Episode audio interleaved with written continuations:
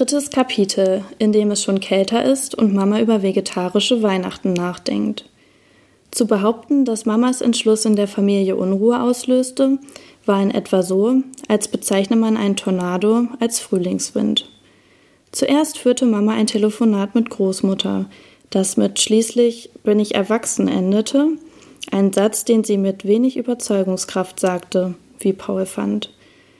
Es schloss sich ein tränenreiches Gespräch mit Tante Eva an, die Mama in ihrem Beschluss bestärkte, sie allerdings nicht wirklich zu trösten vermochte. Es folgten Diskussionen mit Tante Lena. Sie findet mich egoistisch, schluchzte Mama anschließend.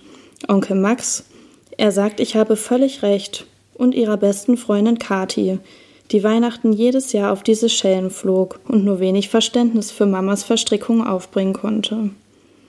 Am schlimmsten war das Gespräch mit Großvater.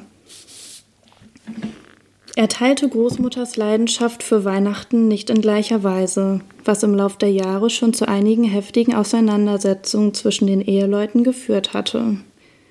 Großvater war in seiner Jugend Sozialist gewesen und hatte sich eine tiefe Abneigung gegen jede Art von übertriebenem Konsum bewahrt.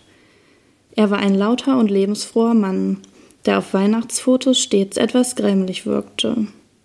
Noch weniger als Weihnachten mochte er es allerdings, wenn seine Frau unglücklich war. Deswegen sah er es als seine Pflicht an, Mama doch noch zu einem gemeinsamen Weihnachtsfest zu überreden. Mama widersetzte sich tapfer, aber als sie das Gespräch beendet hatte, war sie blass. Er hat doch ernsthaft die Wer weiß, wie viele Weihnachten wir noch gemeinsam feiern Karte gezogen. Na ja, sagte Papa, als sei das eine ganz normale Überlegung. Sie sind 62, sagte Mama. Zwei Monate und etliche Telefonate später war der Sommer in einen zunächst sonnigen Herbst übergegangen, der Ende Oktober sehr plötzlich kalt und regnerisch wurde. Zwischen Mama und Großmutter herrschte eine Art Waffenstillstand, den man beim besten Willen nicht als Frieden bezeichnen konnte. Wenn Paul bei seinen Großeltern zu Besuch war, versäumte seine Großmutter es nie, eine lustige Weihnachtsanekdote zu erzählen und seufzend hinzuzufügen, aber ihr feiert dieses Jahr ja alleine. Hin und wieder ließ sie eine Bemerkung über den Heringssalat fallen, den es nun leider nicht mehr geben würde. Echt schade, sagte Paul dann und versuchte ein betroffenes Gesicht zu machen. Zwischendurch schien Mama kurz davor, sich doch noch anders zu entscheiden. Kommt nicht in Frage, sagte Papa. Das ziehen wir jetzt durch. Es hörte sich so an, als ging es dabei um das Training für ein Triathlon. Und allmählich kam es Paul auch so vor, denn das Thema wurde bei jeder Gelegenheit wieder ausgebreitet. Eines Tages, als Onkel Max zu Besuch war und Paul sich eigentlich auf eine schöne Runde Basketball gefreut hatte, ging es wieder um Großmutter. Jetzt hört doch endlich auf mit eurem Scheiß Weihnachten, brach es aus Paul heraus. Mama sah ihn erschrocken an. Dann sagte sie, du hast ja recht. Und Paul kam endlich zu seinem Basketballspiel. Ein unangenehmer Nebenaspekt war, dass Mama offensichtlich vorhatte, eine Art Dinkel-Grünkern-Weihnachten zu feiern. Zumindest befürchtete Paul das, denn sie steckte wieder einmal in einer vegetarischen Phase. Diese Zeiten waren der Schrecken der Familie, weil es sehr viel Tofu, Seitan und gekochtes Gemüse gab. Man wusste nie, wie lange sie anhielten.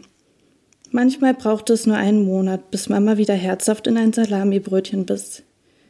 Aber es hatte auch schon mal ein halbes Jahr gedauert, in dem Papa Paul hin und wieder heimlich einen Döner spendierte.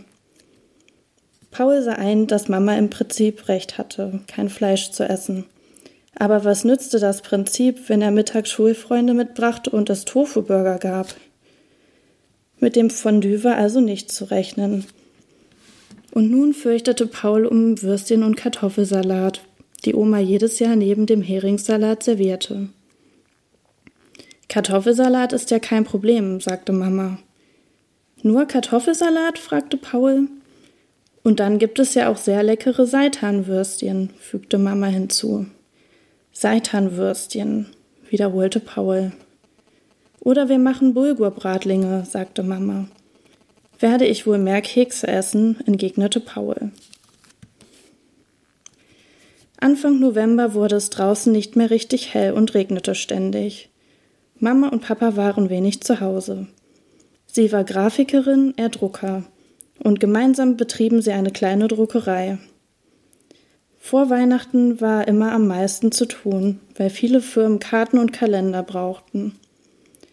Manchmal schafften die Eltern es, mittags zu kochen, aber öfter kümmerte sich Paul um Frieda und machte für sie beide Spaghetti mit Tomatensauce oder ein Spiegelei. Frieda schien das Weihnachtsthema nicht loszulassen, denn sie hatte angefangen, ständig aufzuräumen und ging damit jedem auf die Nerven. Dein Skateboard liegt im Flur, pflegte sie mit mahnender Stimme zu Paul zu sagen. Oder Papa, du hast deine Zeitung auf dem Sofa liegen lassen. Stillschweigend räumte sie außerdem Mamas Schuhe ins Regal und hängte Schals und Jacken an die dafür vorgesehenen Haken. Offenbar war sie sich nicht sicher, ob es reichte, wenn das Haus nur an Weihnachten ordentlich war und wollte vorsorgen.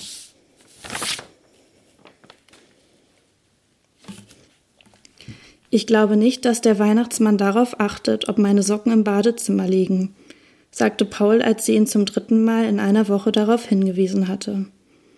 Aber Sie müssen da ja sowieso weg, antwortete Frieda und sah ihn streng an.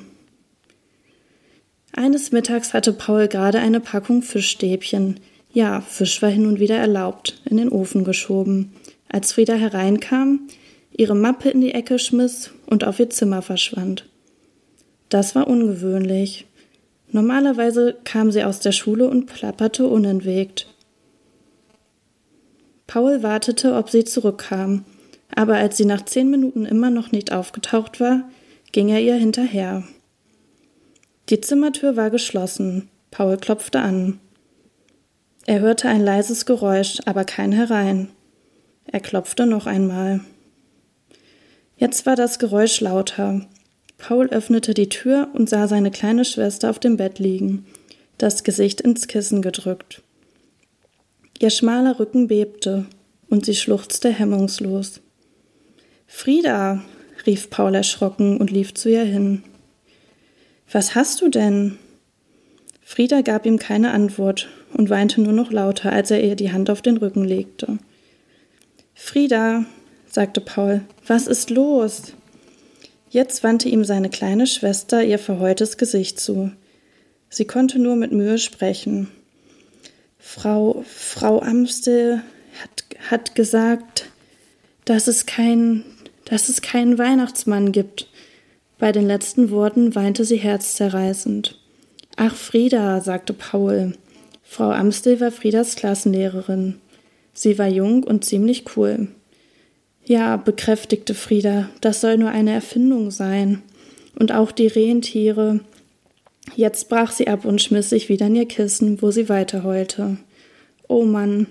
Paul stand da und fühlte sich wie ein Idiot.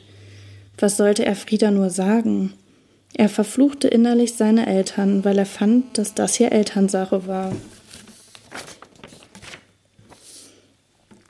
Paul setzte sich auf die Bettkante und streichelte Frieda über den bebenden Rücken. Aber das stimmt doch nicht, hörte er sich schließlich sagen. Frieda schluchzte weiter. Er kommt natürlich nicht mehr zu den Erwachsenen, fuhr Paul fort. Frieda schluchzte. Und dann kommt er auch nur zu denen, die an ihn glauben. Du würdest ja auch nicht Leuten Geschenke bringen, die noch nicht mal glauben, dass es dich gibt. Frieda schluchzte leiser. Und Frau Amstel glaubt bestimmt schon ewig nicht mehr an ihn, schloss Paul. Frieda hatte aufgehört zu weinen und sah ihn jetzt aus ihren großen blauen Augen an. Glaubst du denn an ihn? fragte sie. Paul wusste, dass es sich um einen dieser Momente handelte, wo es wirklich darauf ankam. Er hoffte, dass ihm seine kleine Schwester später verzeihen würde, wenn sie älter und weiser wäre. Dann legte er alle Überzeugungskraft in seine Stimme und sagte Natürlich glaube ich an den Weihnachtsmann. Und morgen geht es weiter mit dem nächsten Kapitel vom Podcast Adventskalender. Den findet ihr auf 1000jahrenettlingen.de. Viel Spaß beim Anhören.